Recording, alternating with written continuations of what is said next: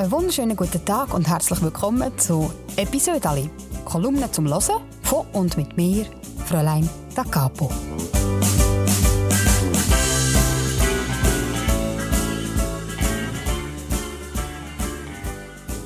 Ich bin seit 2015 Kolumnistin für die Schweizer Familie und das heisst, ich schreibe jede Woche ein Episode Ali. Ja, und das kommt dann immer auf der letzten Seite im Heft und dort und ich es dann wieder ausschneiden und lege es ab in einen Ordner und der Ordner der steht jetzt bei mir im Gestell und ist brutal dick. Und jetzt habe ich gedacht, ich könnte diesen Ordner vornehmen, aufschlagen und mit euch zusammen eine von diesen Geschichten aufwärmen. So, heute gibt es eine Kolumne aus dem Jahr 2018 und die heisst «Zusammengeklappt».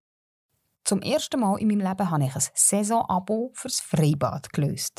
Weil dieses Jahr verbringen wir den Sommer nicht am Meer, sondern in unserem vorübergehenden Heim in Downtown Willisau. Und das ist in der Nähe der Badi. Ich war schon als Teenager in dieser Badi und treffe heute wieder auf die gleichen Leute wie dort mal.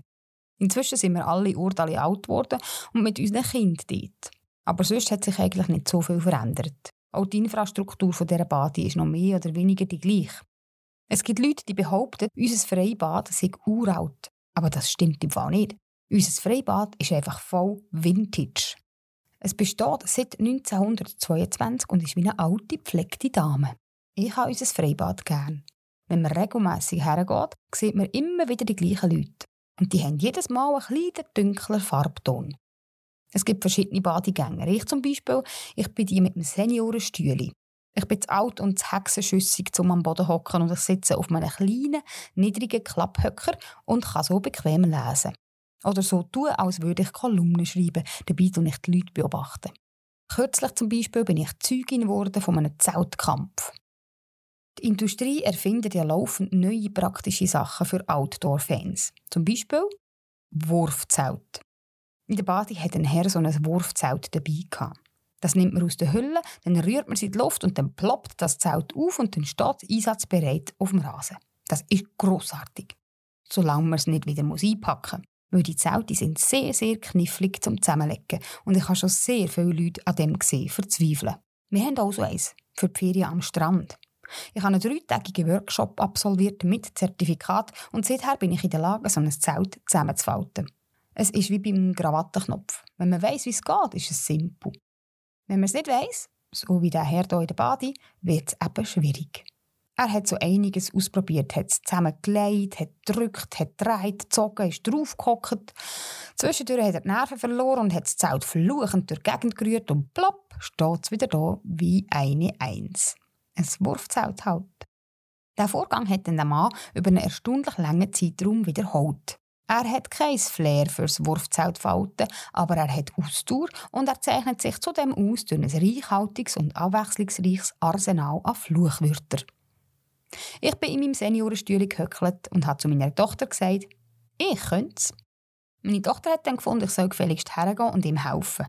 Nein, habe ich gesagt. Das habe ich dort mal in Südfrankreich gemacht. Ich habe einer Frau Hilfe angeboten bei ihrem Zeltkampf und dann hat sie mich angeschnauzt, sie könnte das denke schon allein. Und seither verzichte ich auf jegliche Einmischung bei Zeltkämpfen und beschränke mich aufs Zuschauen. In der Bade gibt es nämlich verschiedene Showkampfdisziplinen zum Zuschauen. Neben dem Zeltkampf gibt es auch noch Air Lounge aufblasen. Das sind so grosse Säcke, die man drauflegen kann wie auf einem Sofa. Um die Luft reinzubringen, muss man speziell umhantieren. Und dann muss man sie einfach zusammenrollen und zutun. Aber das ist eben nicht so einfach. Das funktioniert nur in der Theorie. In der Praxis säckelt man mit einem riesigen farbigen Sack minutenlang durch die Gegend. Wenn man für das keine Kraft mehr hat, hüpft man hektisch auf und ab und wedelt mit dem Sack durch die Luft und irgendwann gibt man es auf, rollt das zusammen, wo halt an Luft drin ist und hat dann statt einem Sofa nur einen kleinen, erbärmlichen Hocker.